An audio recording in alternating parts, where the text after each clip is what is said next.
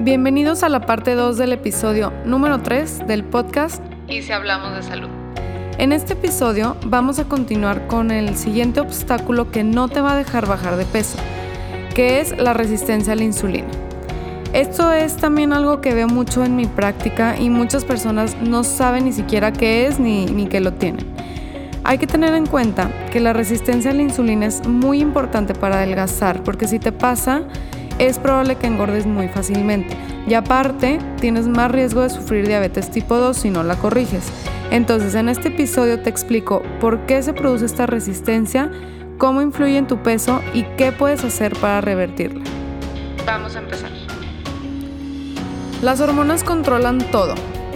Y no solamente hay hormonas sexuales, hay hormonas que controlan el hambre, el sueño, la felicidad, la tristeza.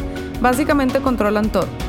Pero hay una hormona en específico, en especial, que no te va a dejar bajar de peso por más dieta y ejercicio que hagas. Y esa hormona se llama insulina. Primero te voy a explicar la función de esta hormona para que puedas entenderla mejor. La insulina que, que fabrica el páncreas sirve para controlar el azúcar de la sangre, o sea, la glucosa.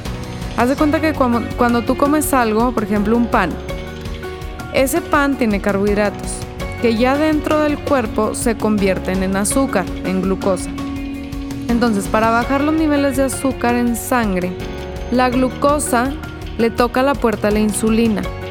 La insulina abre la puerta y permite que entre la glucosa a las células para que no esté en la sangre. O sea, básicamente, eh, sin insulina, la, la glucosa se quedaría flotando en la sangre todo el tiempo y la glucosa en la sangre es tóxica. Pero ¿qué pasa? Como nuestras dietas son muy altas en carbohidratos, tenemos una adicción a, los carbohidratos, pan, arroz, tortilla, azúcar, refrescos, la glucosa eh, todo el día está está elevada, está tocando la puerta de la insulina y la insulina tiene que estar todo el tiempo elevada. Y aquí es cuando llega la resistencia a la insulina. Y esto pasa porque el cuerpo a todo se adapta. Por ejemplo, cuando entras a un lugar que huele muy feo, vamos a suponer que, no sé, huele a, a hule quemado.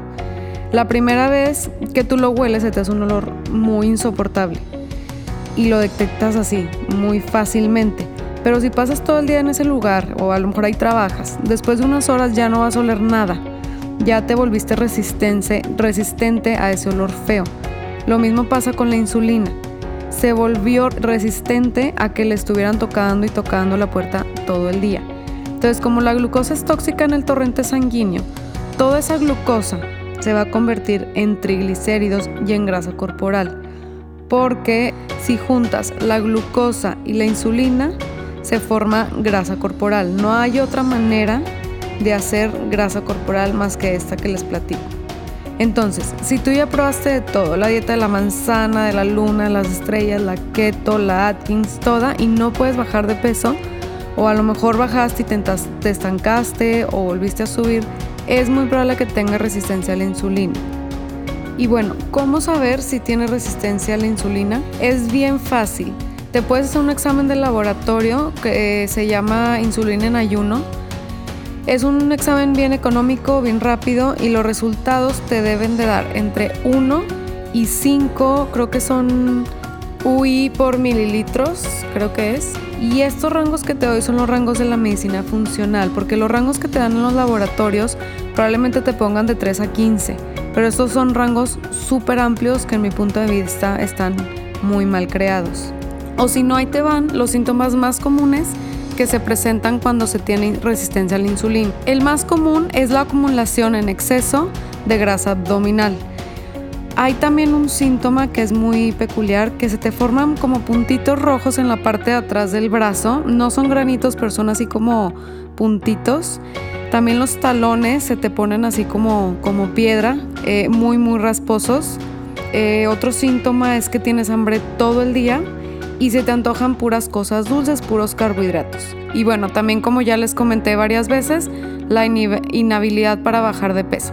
Entonces, si tienes uno o todos estos síntomas, muy probablemente tengas resistencia a la insulina. Y bueno, ya ahora sí, pasando a la parte final, a la parte de, de la solución. Si es que tienes resistencia a la insulina, ahí te va cómo la puedes romper. Bueno, primero lo primero y lo más importante que es cambiar tu dieta. Los alimentos con alto índice glucémico te disparan el azúcar, te disparan la glucosa en tu sangre. Entonces, si tú estás comiendo constantemente estos alimentos que te disparan la glucosa y la insulina, no vas a poder romper esta resistencia. Entonces, hay que disminuir, incluso eliminarlos por completo durante el tratamiento, este tipo de alimentos. Son alimentos que contienen carbohidratos, vendrán siendo pan, arroz, tortilla, eh, pasta, frutas muy dulces, harinas, refresco, todo lo que tenga azúcar.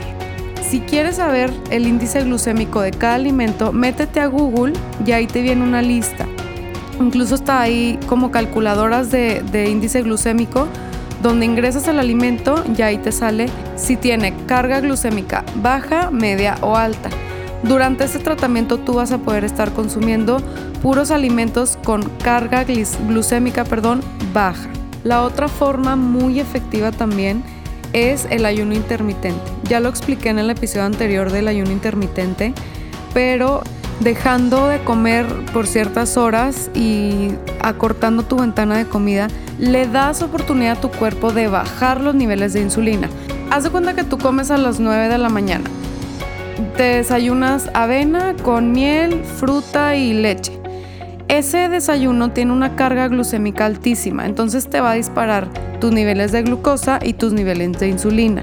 Pero así como se disparan para arriba, también se disparan para abajo, pasando 2-3 horas.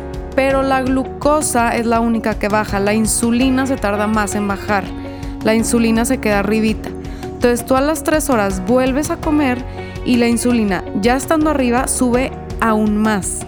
Entonces a las 3 horas vuelves a comer otra vez, entonces sube más. A las 3 horas vuelves a comer, así estás comiendo cada 3 horas y nunca le das la oportunidad a la insulina de que pueda bajar. Por eso el ayuno intermitente, que dejas de comer por cierto tiempo, por vamos a suponer por 16 horas, le das chance a tu cuerpo de que baje la insulina. Entonces ya una vez abajo la insulina no tiene que estar todo el tiempo elevada y combinando el ayuno intermitente con lo del que les platiqué de los alimentos con alto índice glucémico, vas a poder controlar estas dos hormonas. Y les platico también otra manera muy eficiente para romper la resistencia a la insulina es usar magnesio y potasio. Los receptores de, de estas células están construidos con magnesio. Entonces por eso nos ayuda muchísimo a romper esta resistencia, nos ayuda a fortalecerlos y a que puedan responder un poquito mejor. Una forma de saber cuánto magnesio tu cuerpo necesita es empezar con una cucharadita, si es que es en polvo, y le vas a ir aumentando cada día más hasta que se te suelte el estómago, o hasta que te dé una diarrea. Entonces, por, por decir, si te dio una diarrea a las 5 cucharaditas, tu dosis para ti en específico son 4 cucharaditas. Obviamente si se te sigue soltando el estómago, pues le vas bajando hasta que te deje de soltar. Y bueno, eso ya fue todo por hoy. Espero que te haya gustado este episodio y más que nada espero que te haya servido. Si tienes resistencia a la insulina, te animo a que pruebes estos tips que te di al final para que la puedas romper y ahora sí puedas bajar de peso de manera fácil y rápida. Te espero el próximo lunes con otro episodio más de esta miniserie de cuatro episodios. Hasta el próximo lunes.